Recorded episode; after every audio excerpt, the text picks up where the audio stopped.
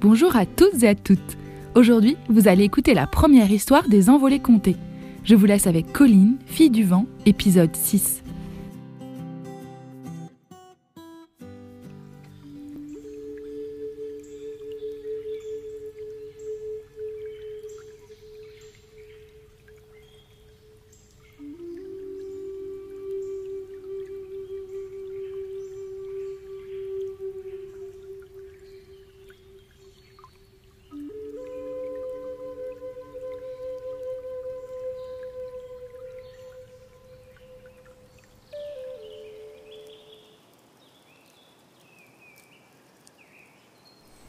Colline, Jinko, Quartz et Corail quittent la forêt et rejoignent les pentes abruptes de la montagne.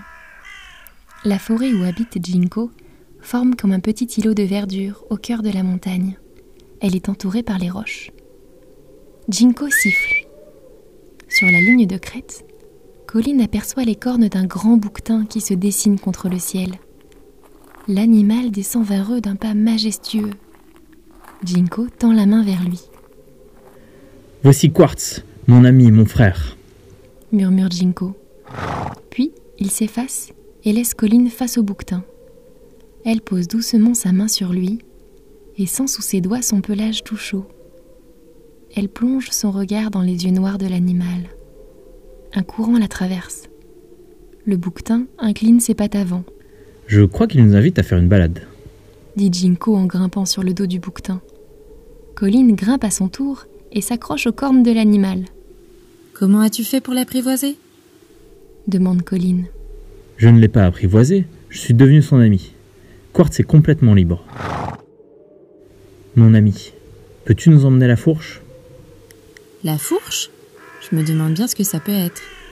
s'interroge Colline en silence.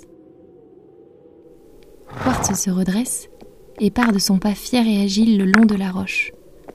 Colline sent sous ses doigts les muscles puissants de l'animal qui grimpe jusqu'à la crête. Ils avancent d'un bon pas le long de la crête pendant une heure. Ils passent un gros rocher qui a la forme d'un bec d'aigle. En contrebas, Colline aperçoit deux pans de la montagne qui se rejoignent et forment comme un long couloir de plus en plus étroit, Ça, les amis, c'est la fourche. lui dit Jinko en désignant l'endroit où les roches se rencontrent. Quartz est agile. Ses sabots résonnent contre la pierre à mesure qu'il descend vers la fourche. Jinko et Colline, assis sur son dos, ne pèsent pas plus lourd qu'une plume. Il s'arrête. Jinko se penche pour descendre du bouquetin et lui murmure. Merci, mon ami. Jinko fait signe à Colline de le suivre, car Quartz ne peut plus avancer. Jinko et Colline, eux, sont assez fins pour se glisser entre les roches. Soudain, Colline sent comme une secousse sous ses pas. Elle s'arrête et pose sa main sur le sol. La pierre tremble sous ses doigts. Un bruit sourd semble sortir de dessous la terre, Qu'est-ce que c'est? Demande Colline, pas très rassurée. Écoute, Lui répond Jinko. On dirait qu'on tape sur quelque chose. oui, on tape sur la montagne. Comment ça? Ce sont les peuples. Ils sont en train de construire un tunnel sous la montagne. Ils ont essayé par tous les moyens de la conquérir pour lui voler ses trésors. Et là, ils s'attaquent à son cœur en creusant un tunnel dans la roche. Mais il faut les en empêcher. Ils n'ont pas le droit. Un craquement résonne sous la pierre et la montagne tremble.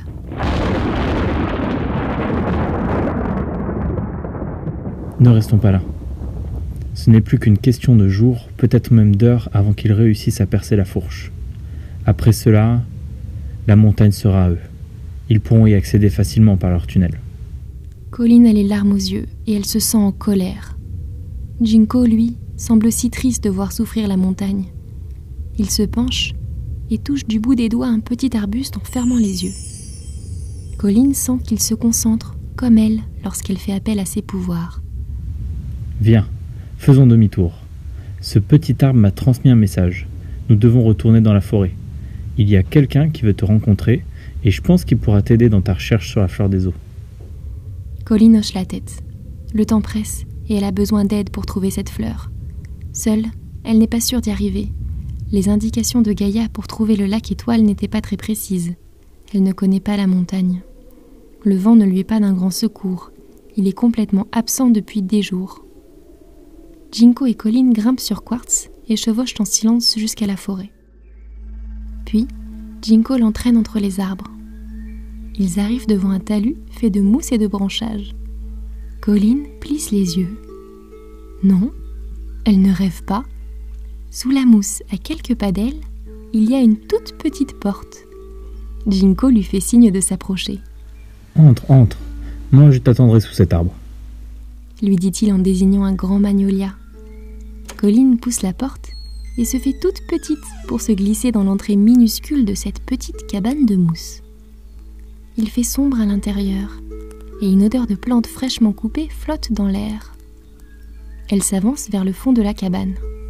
Viens, petite fille courageuse, je t'attendais. lui dit une voix fluette et douce. Un tout petit homme est assis sur un fauteuil fait de mousse et de brindilles. Ses yeux brillent dans la pénombre. Il lui sourit. Colline s'approche en baissant la tête pour ne pas se cogner au plafond. Maintenant qu'elle se tient près de lui, elle se rend compte que son visage est tout ridé, comme une feuille d'arbre séché. Au bout de ses longs cheveux gris sont accrochées des herbes folles. Ses mains fines et blanches reposent sur ses genoux, comme deux galets au bord de l'eau. Je suis très heureux de faire ta connaissance. Je m'appelle Samana. Colline sourit. Elle ne sait pas trop pourquoi, mais ce vieil homme lui rappelle la sorcière Ambroisie. Jinko m'a parlé de toi. Ainsi, tu cherches une fleur des eaux pour guérir Isaya? Colline est stupéfaite.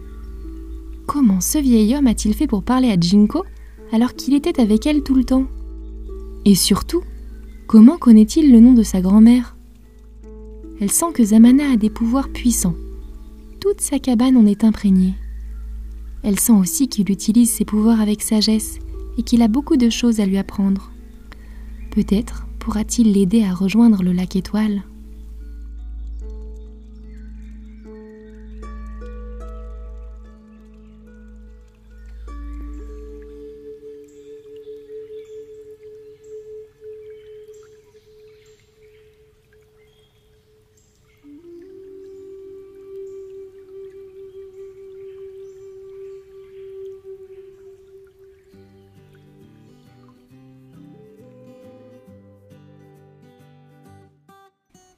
Vous venez d'écouter Colline, fille du vent.